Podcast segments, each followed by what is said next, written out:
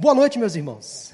Mais uma vez, sejam todos bem-vindos em nome de Jesus. Que culto maravilhoso estamos aqui nesta noite fria, chuvosa, fora dos padrões para nós que somos cariocas. A temperatura está um pouquinho baixa lá fora, está nevando para o carioca, né, Pastor Daniel? 16 graus é neve, 17 graus está muito frio para o carioca. Vamos à palavra de Deus, abra sua Bíblia no Evangelho de Lucas, no capítulo 5. Eu não sei se você já saiu para pescar. Eu não sei se você gosta de pescaria. Não falo daquele tipo de pesca realizada em um pesque pague. Eu já pesquei em pesque pague, é muito fácil pescar em pesque pague. Mas eu falo daquele tipo de pesca em rio, em mar. Uh, eu já tentei uma vez pescar em uma lagoa de tarrafa e a experiência não foi muito boa. Fiquei ali durante umas horas e não pesquei nada. Eu estava com um amigo meu pescando numa lagoa. Ah, uma pergunta: você já ouviu alguma história de pescador? Já ouviu alguma história de pescador? Simpáticos, sorridentes, bem-humorados, conversadores, contadores de história, esses homens têm muito para contar. Quem nunca ouviu uma boa história de pescador, daquelas que você fica assim, quase acreditando que é verdade, de tão bem contadas? O meu primeiro ministério pastoral, minha primeira experiência como pastor foi no município de Saquarema, região dos Lagos, uma cidade litorânea, e a igreja em que eu pastoreei é uma igreja muito pequena, próxima à lagoa de Saquarema. E aprendi muito com aquele povo simples, humilde ali, daquele lugar de Saquarema, Igreja Batista em Mombaça, uma igreja muito pequenininha. Eu tive meu, minha primeira experiência pastoral naquela igreja. E muitas ovelhas daquela igreja, é, do pastor dos pastores, que eu pastoreava ali, eram pescadores. E dentre eles um irmão muito gente boa, coincidentemente ele se chamava Pedro, irmão Pedro. De vez em quando ele levava para almoçar na casa dele, eu e Maura íamos almoçar na casa. Ele contava tantas histórias da lagoa de Saquarema, do mar de Saquarema, que eu ficava assim imaginando, bom, ele é crente, deve ser verdade. Mas quantas histórias os pescadores contam, né? Mas você quer ver um pescador literalmente de cabeça baixa, abatido, frustrado, decepcionado, é quando ele volta para casa sem nada, no cooler, com isopor vazio, sem nada pescado. A sensação é terrível de derrota, de fracasso, de vergonha. O que dizer para os amigos? Que justificativa? O que falar para a esposa, para os filhos? O texto que vamos ler agora, Lucas capítulo 5, fala um pouco disso. Quando alguns pescadores saíram para pescar e não pegaram nada, porque naquela noite o mar definitivamente não estava para peixe. Diz assim a palavra de Deus: certo dia Jesus estava perto do lago de Genezaré, algumas versões falam o mar da Galileia, e uma multidão o comprimia de todos os lados para ouvir a palavra de Deus. Viu à beira do lago dois barcos deixados ali pelos pescadores que estavam lavando as suas redes. Entrou num dos barcos, o que pertencia a Simão, e pediu-lhe que o afastasse um pouco da praia. Então sentou-se e do barco ensinava ao povo. Tendo acabado de falar, disse a Simão: Vá para onde as águas são mais fundas e a todos lancem as redes para a pesca. Simão respondeu: Mestre, esforçamo-nos a noite inteira e não pegamos nada mas porque és tu quem está dizendo isto, vou lançar as redes. Quando fizeram, pegaram tal quantidade de peixes que as redes começaram a rasgar-se. Então fizeram sinais a seus companheiros no outro barco para que viessem ajudá-los, e eles vieram e encheram ambos os barcos ao ponto de começarem a afundar. Quando Simão Pedro viu isso, prostrou-se aos pés de Jesus e disse: Afasta-se de mim, Senhor, porque sou um homem pecador pois ele e todos os seus companheiros estavam perplexos com a pesca que haviam feito, como também Tiago e João, os filhos de Zebedeu, sócios de Simão. Jesus disse a Simão: Não tenha medo, de agora em diante você será pescador de homens. Eles então arrastaram seus barcos para a praia, deixaram tudo e o seguiram. Esse texto mostra, mostra como foi o chamado de Pedro e outros companheiros para serem discípulos de Jesus. O que provocou uma grande transformação na vida deste homem E tudo começou a partir de uma noite triste, de uma pescaria frustrada, fracassada. Jesus estava começando o seu ministério terreno, convocando os seus primeiros discípulos, e de acordo com o evangelista Lucas, esta foi a primeira pregação pública de Jesus. Antes ele já tinha se revelado em algumas sinagogas. Ele estava caminhando, expulsando demônios, até que se dirigiu a este lugar, a um lago, e Jesus então arrastava multidões, e as pessoas gostavam de ouvi-lo, ele era uma companhia sempre agradável. E então Jesus decidiu falar de um dos barcos, barco que pertencia a Pedro, para ter talvez uma visão melhor da multidão, para que a sua voz talvez alcançasse o maior número de pessoas, para que ele fosse visto melhor. Pedro conhecia Jesus há pouco tempo, mas o suficiente para chamá-lo de mestre, conforme diz o texto.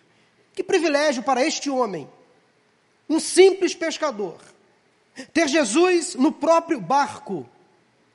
Eu acho que Pedro ficou todo orgulhoso, quem não ficaria? Imaginando talvez aqui a cena, Pedro todo bobo, pasmo, pelo fato de Jesus estar no seu barco. Eu tenho certeza que aquele dia Pedro nunca mais esqueceu. Quero fazer uma pergunta para você: qual é a pessoa mais influente e importante que você já recebeu em sua casa? Ou que lhe deu atenção e conversou com você? Porque é muito bom você se sentir notado, percebido, você receber alguém importante, influente. Isso é sinal de prestígio, de valorização, de reconhecimento. Pedro ficou tão entusiasmado porque Jesus estava no barco dele. E a vida de Pedro começou a mudar quando ele deixou Jesus entrar no seu barco. Deixar que Jesus entre no barco da nossa vida, na casa, nos relacionamentos, nos negócios, na própria vida, para muitos não é uma tarefa fácil. Pode parecer invasão de privacidade. Há pessoas que não gostam de compartilhar as coisas que têm, mas Pedro agiu de um modo diferente. Mestre, entre, o barco é seu. Pode falar do meu barco. Então Jesus pediu que Pedro afastasse o barco um pouco da praia, talvez por causa das ondas. Então, diz o texto que Jesus sentou-se e do barco passou a ensinar o povo, está no texto. E quando acabou de falar, Jesus percebeu a tristeza, o abatimento na face daquele pescador. Pedro não falou nada, não precisou falar. O Cristo onisciente percebeu que ele não estava bem. Naquela manhã, Pedro estava entristecido. Ali naquele barco, Jesus iniciava um relacionamento pessoal com aquele que seria um dos maiores líderes da história da igreja. Um homem simples, um pescador, mãos grossas, um homem frustrado, decepcionado, que a partir daquela manhã se transformaria em uma outra pessoa, tudo seria diferente a partir do momento em que Pedro deixou Jesus entrar no seu barco.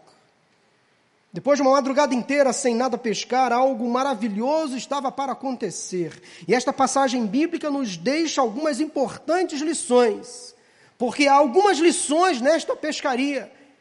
Eu quero passar para vocês nesta noite. Anote no seu coração a primeira lição, que é a seguinte: anote, é preciso lavar as redes.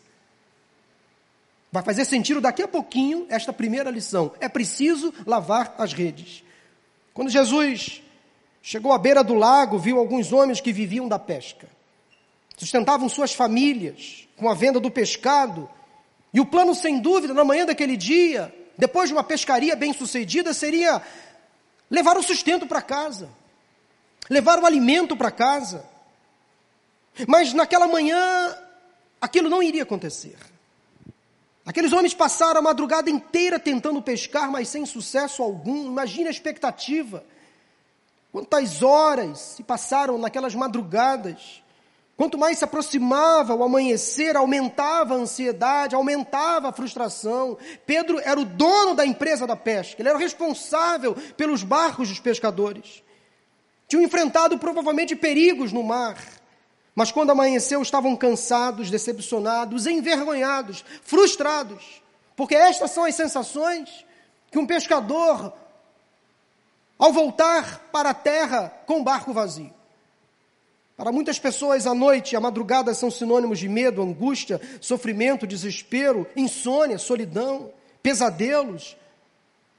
Só Jesus tem poder para transformar as nossas noites e madrugadas em momentos de descanso, segurança e refrigério. Somente na presença dele nós podemos dormir tranquilos, sossegados. Salmo de número 30, versículo 5 diz que o choro pode persistir uma noite, mas de manhã vem a alegria. Salmo 91, versículo 5 fala que nós não devemos temer o pavor da noite, mas naquela noite, aqueles homens tiveram uma noite, uma madrugada muito difícil. Mas há um detalhe no texto que me chama a atenção. Aqueles homens estavam lavando as redes. Agora preste atenção nisso. Lavando as redes. Tenta imaginar a cena e o que eles estavam conversando ali enquanto lavavam as redes. Talvez frustrados, decepcionados, culpando um ao outro. Ó, oh, se você jogasse as redes por aquele lado, se nós talvez é, é, navegássemos talvez um pouco mais para o outro lado, quem sabe nós poderíamos encontrar um cardume. Estavam ali conversando, mas lavando as redes. Lavar as redes poderia parecer algo rotineiro, uma atividade normal, de volta de pescaria com peixe ou não, mas eu vejo nesse simples detalhe do texto algo muito emblemático e significativo. Porque depois do insucesso, do fracasso, da frustração da noite anterior, eles não tinham outra alternativa a não ser lavar as redes. O que significaria o seguinte: planejar a próxima pescaria. A vida seguiria o seu rumo. Lavar as redes para eles significaria o início da mudança, o fim do desânimo. Com certeza, enquanto lavavam as redes, inconscientemente, eles já estavam se preparando para a próxima pescaria. Eu quero desafiar você nesta noite a lavar as suas redes, porque há muita coisa a fazer.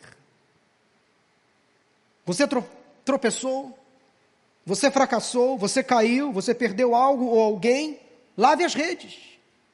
Não é o fim. Há muito o que fazer. A vida precisa e deve recomeçar. Quem disse, meu irmão, minha irmã, que é hora de parar, de desistir? Quem disse que Deus não tem mais projetos para você? Quem sabe você vem de uma vida de frustrações, de angústia, de decepções, pescarias sem sucesso, mas você precisa lavar as redes. Porque não é hora de parar, há uma pescaria logo ali. É hora de lavar as redes porque há uma próxima pescaria lhe aguardando. Você precisa se animar novamente, se realinhar, se reinventar. Esta é uma palavra em voga agora, está na moda. A pergunta que eu faço para você é a seguinte: quem mandou você parar? Quem mandou você achar que é o fim da linha, que não tem mais jeito? Lave as redes, porque há uma próxima pescaria, há muito trabalho a fazer, meu irmão, minha irmã. Não é hora de desistir. Primeira lição nesse texto é a seguinte: lave as redes, prossiga, avança, não é hora de parar. Há muito trabalho a fazer. Deus conta com você, por isso, lave as redes. A segunda lição que eu encontro nesse texto é a seguinte: é preciso ter um relacionamento mais profundo com Deus. Quando terminou de falar ao povo que estava na praia, Jesus do barco, a atenção de Jesus então volta para Pedro e a ordem foi a seguinte: vá para onde as águas são mais fundas. Percebam que no texto Pedro não tinha dado ainda nenhuma justificativa. Olha como foram sábias as palavras de Jesus: vá para onde as águas são mais fundas. Deixa-me usar uma explicação metafórica para esse pedido de Jesus. O ensino aqui é o seguinte: Jesus tinha todo o poder para fazer os peixes aparecerem ali sem precisar que o barco fosse mais para longe. Você concorda comigo? Bastaria uma ordem de Jesus para que os peixes brotassem ali na praia. Entrassem no barco sozinho sem precisar lançar rede alguma. Ele era o Deus, era o Deus Todo-Poderoso, e ele podia fazer aquilo ali, mas ele deu uma ordem: vá para onde as águas são mais fundas. A grande lição é que nós precisamos ir para águas mais profundas da espiritualidade, de um relacionamento com Deus, para um nível mais intenso de relacionamento com o Senhor, nós precisamos sair do raso do superficial, do corriqueiro, do básico, do rame-rame, do mimimi. Temos que mergulhar no conhecimento da palavra. O nosso relacionamento com Cristo não pode ser superficial. Tem que ser profundo. Nós precisamos amar a Jesus com paixão. Com paixão. A vida cristã requer um compromisso mais autêntico, fiel. Eu não sei há quanto tempo você frequenta a nossa igreja ou uma outra igreja, mas como está o seu relacionamento com Cristo? É um relacionamento apenas social, conveniente? Ou você já entregou a sua vida completamente a Ele? Tem mergulhado no conhecimento da palavra? Quando assumimos um compromisso com Cristo, precisamos avançar para águas mais profundas, onde encontraremos uma vida cristã estável, maturidade espiritual, os milagres de Deus acontecerão. Não teremos uma vida perfeita, passaremos por lutas, por provas, por provações, no mundo tereis aflições. Precisamos estar preparados para tudo isto. Neste período de pandemia, aqueles crentes que estão conseguindo se sustentar de pé são aqueles que têm mais intimidade com o Senhor, que têm orado mais, que têm lido mais a Bíblia, que têm participado dos cultos. Neste tempo de crise, quem está de pé é quem tem intimidade com o Senhor, tem relacionamento profundo com Deus. Para aqueles pescadores, o milagre estava logo ali adiante, nas águas mais profundas, longe do raso. Nós precisamos, meus irmãos, sair da superficialidade. Nós não podemos ser crentes ocasionais, circunstanciais, temporários. Como está sua relação com Deus, superficial ou profunda? Que tipo de crente você é? Sua vida tem se resumido a quê ultimamente? Há mais uma lição que eu encontro nesse texto que é a seguinte: é preciso tentar novamente. É preciso tentar novamente. Jesus deu outra ordem agora para os demais pescadores: lancem as redes para a pesca. Daí Pedro respondeu, falando pelos demais pescadores: Mestre, fizemos isso a noite inteira. De pescaria entendemos nós, de mar entendemos nós. Não conseguimos pescar nada. Hoje o mar não está para peixe. Os cardumes não estão por aqui. Os peixes fizeram greve. Não querem ser pescados hoje estão de mau humor, não pegamos nada.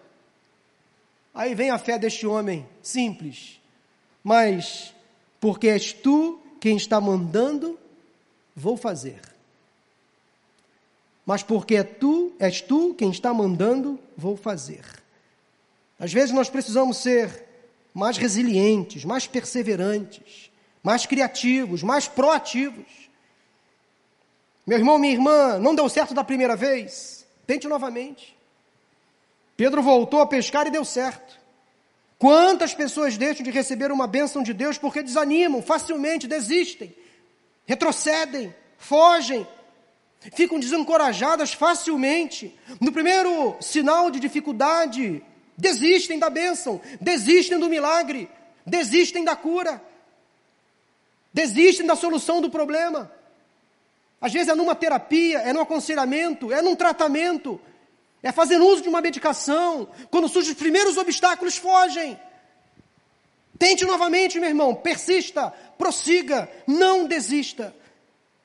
Para você alcançar os seus objetivos, você vai precisar tentar novamente várias vezes, tentar novamente, tentar novamente, e novamente. Não desista em nome de Jesus. Está enfrentando uma luta no seu casamento? Não desista. Uma luta com seus filhos, não desista. Uma luta contra vícios, compulsões, não desista. Uma luta contra as dificuldades, não desista. Tente novamente, busque ajuda. Vá adiante. Insista, não desista. Porque nem tudo, da vida vem, nem tudo na vida vem fácil. E às vezes será preciso muito mais do que esforço físico, preparo mental. Será preciso uso da fé. E foi isso que aconteceu com aqueles homens, eles acreditaram na palavra de Jesus, baseado na tua palavra, nós vamos avançar, vamos lançar a rede novamente. Acreditar na proposta de Cristo é fundamental. A nossa fé deve estar fundamentada nas palavras do Senhor. Confiar em Deus é entregar-se totalmente a Ele, sem duvidar, é se lançar nos braços dele, confiando que Ele fará sempre o melhor. Pedro depositou a sua esperança nas mãos do Messias, do Cristo, do Mestre. Pedro não desistiu, ele insistiu, tentou novamente. Escritor aos Hebreus, capítulo 10, versículos 38 e 39, escreve o seguinte: Mas o meu justo viverá pela fé, e se retroceder, não me agradarei dele. Nós, porém, não somos dos que retrocedem e são destruídos, mas dos que creem e são salvos. Meu irmão, não desista. Está difícil? Você não vê solução aparente para o seu problema? Tente novamente. Vá adiante. Quando tentarem novamente, quando tentaram novamente, o milagre aconteceu. Pegaram tantos peixes que as mesmas redes que tinham acabado de lavar, quase agora se rasgaram de tanto peso. Valeu a pena lavar as redes. Quando lavamos as redes, prossigamos na caminhada com o Senhor, obedecendo a Sua palavra, os resultados são surpreendentes. Lave as redes, porque logo adiante a bênção vai chegar. Tente novamente, não desista. Mas há uma quarta lição que eu quero compartilhar com vocês nesta noite, que é a seguinte: é preciso reconhecer as fraquezas e pecados.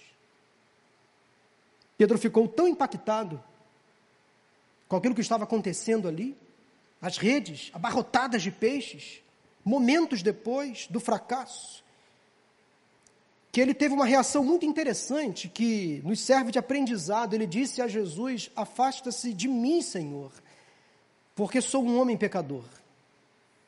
Acho essa expressão de Pedro fantástica, emblemática também, que nos ensina muitas coisas. Ele se achava indigno para estar ao lado de uma pessoa tão importante, tão nobre, tão especial, tão poderosa, tão santa. Ele se achava pecador demais, incapacitado demais, pequeno demais, fraco demais. Você se acha assim também às vezes? Isso é um bom sinal. Isso é um ótimo sinal. Mas o melhor é que o Senhor quer que você e eu, mesmo com as nossas fraquezas, limitações, pecados, compulsões, dificuldades, Ele quer que nós caminhemos com Ele, Ele quer que estejamos com Ele, ao lado dEle, para que eu e você sejamos transformados por Ele, santificados por Ele. Por isso, quando o inimigo tentar colocar na sua mente uma ideia de que você não vale nada, não merece estar aqui na presença do Senhor, você vai dizer para Satanás: Deus me ama como sou. Eu sou amado de Deus como sou. Ele me conhece. Ele sabe das minhas limitações, conhece os meus pecados, mas ele também conhece as minhas potencialidades. Por isso, meu irmão, minha irmã, quando você se achar indigno de estar na presença do Senhor, é ali que você tem que estar. É na presença do Senhor, mesmo sujo, mesmo machucado, mesmo se achando infiel, é ali que você tem que estar na presença do Deus Todo-Poderoso. Nunca se afaste da presença do Senhor. Mas é preciso reconhecer as fraquezas e pecados, sem dúvida alguma. Todos nós somos limitados, dependentes da graça, somos falhos, propensos a cair, somos imperfeitos, estamos em obra, em construção. E o construtor, com C maiúsculo, ainda não terminou o serviço, sabia disso? Ele continua trabalhando em nós. Ninguém aqui é perfeito. Ninguém aqui é perfeito. Somos como Pedro, pecadores demais para andar ao lado de Jesus. Não somos em nada merecedores. Até que ponto merecemos andar ao lado de Cristo? Na verdade, não merecemos. Mediante Sua graça, infinita bondade, adquirimos este privilégio. Alguns séculos antes deste encontro de Pedro com Jesus, o Senhor apareceu a um homem chamado Isaías, que estava sendo chamado para ser profeta em Israel. E a reação de Isaías foi muito parecido com a reação de Pedro. Isaías disse assim, lá em Isaías capítulo 6, versículo 5: Ai de mim, estou perdido, pois sou homem de lábios impuros e vivo no meio de um povo de impuros lábios. Os meus olhos viram o Rei, o Senhor dos exércitos, quem sou eu para responder ao chamado? Não mereço, sou pecador. Da minha boca saem palavras injuriosas, caluniosas, pecaminosas, sujas. Você sabe o que o Senhor fez com Isaías quando ele confessou, admitiu as suas fraquezas e pecados? O Senhor tocou em seus lábios, diz a Bíblia, logo nos versículos seguintes, e toda a sua culpa foi removida e o seu pecado perdoado. Meu irmão, minha irmã, confesse. Confesse o seu pecado. Confesse a sua fraqueza, não tenha medo. Deus não vai te acusar, não vai te execrar, não vai te colocar exposto publicamente, Ele vai tratar, perdoar você, cuidar de você, santificar você e preparar você para uma pescaria. Porque há muito a que fazer, há muito o que fazer. O amor e a graça de Deus são maiores que os nossos pecados, Ele nos chama sabendo exatamente quem somos e conhece o nosso potencial. A quinta e última lição nesse texto é a seguinte: é preciso aceitar o chamado do Senhor. Pedro recebeu uma missão prioritária. Deveria, a partir daquele momento, ser pescador de homens, um evangelista, um proclamador do Evangelho de Cristo. Este simples homem de pecador, pescador, se transformou em pecador, perdoado e pescador de homens. Ele e os seus companheiros deixaram tudo e seguiram a Jesus, ou seja, deixaram as redes cheias de peixe, os barcos cheios de peixe, o lucro para lá, e se prepararam para uma pescaria muito mais elevada, muito mais importante. Aqui está o chamado de Pedro e dos seus irmãos. O Senhor também nos convida para uma pescaria e é Ele quem nos ensina o ofício da pesca. Ele quer que sejamos pescadores de gente perdida, sem salvação. A missão de pregar o Evangelho foi dada a nós, não aos anjos, nós, Igreja de Cristo. Portanto, este trabalho continuará até que Cristo volte. É necessário, meu irmão, minha irmã, lançar as redes para a salvação dos perdidos. E esta missão não é apenas dos pastores, evangelistas, missionários. Esta missão é minha, é sua também.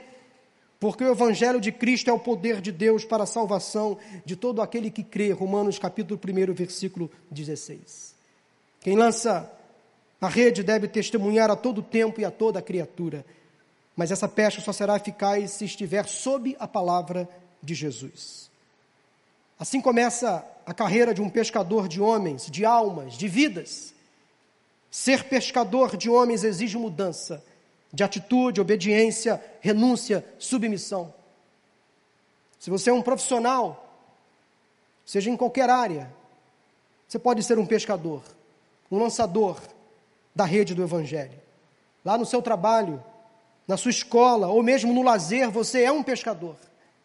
Na internet, nas redes sociais, use a sua influência para pescar, lance a rede. Há muitas pessoas perdidas sem salvação. Use as suas influências, os seus meios de, de canais de influência para evangelizar, para levar uma palavra de salvação, de conforto, de encorajamento, de ânimo. Eu quero concluir Recapitulando as cinco lições desta pescaria, primeira, se você não anotou, é preciso lavar as redes. A segunda, é preciso ter um relacionamento mais profundo com Deus. A terceira, é preciso tentar novamente. A quarta, é preciso reconhecer as fraquezas e pecados. E a quinta e última, é preciso aceitar o chamado do Senhor. Deus tem um chamado para você. Porque Jesus continua chamando pessoas frustradas, caídas, decepcionadas, desanimadas, pessoas pecadoras, para uma grande pescaria. Talvez você já tenha tomado uma decisão há muito tempo, mas tudo que você precisa hoje é deixar Jesus novamente reescrever a sua história, concluir a obra que ele um dia começou a fazer, entrar no barco da sua vida você já deixou Jesus entrar no barco da sua vida? Esta é a pergunta final. E te levar para níveis mais profundos de intimidade com Ele? Eu deixei Jesus entrar um dia no barco da minha vida. Eu era um adolescente, criado num lar evangélico, até conhecedor da palavra, mas Jesus ainda não tinha entrado no barco da minha vida. Eu não sabia o que era aquilo, até que um dia eu entendi que eu era pecador e merecia da graça dele. E eu convidei Jesus para entrar no barco da minha vida. E foi a melhor decisão que eu tomei. E Jesus, um dia, alguém lançou a rede e eu aceitei a mensagem dele. E por circunstâncias, ele me transformou no lançador de redes, num pescador. Aliás, todo crente tem esta missão. Uma vez alcançado pela rede do Evangelho, uma vez fisgado pela palavra, ele se transforma imediatamente num pescador. Eu quero que você saia daqui hoje, nesta noite, você que nos assiste pela internet, consciente de que Deus te deu um chamado, uma missão, de pescar pessoas, de usar as suas redes de influência para levar pessoas para o reino de Deus. Que o barco da sua vida seja um assento permanente, usado por Jesus para lhe ensinar e levar você para lugares mais elevados, para além do cotidiano, para além do natural, para desafios ainda maiores, para que a glória do Senhor se manifeste em você e através de você. Quantas lições numa simples pescaria.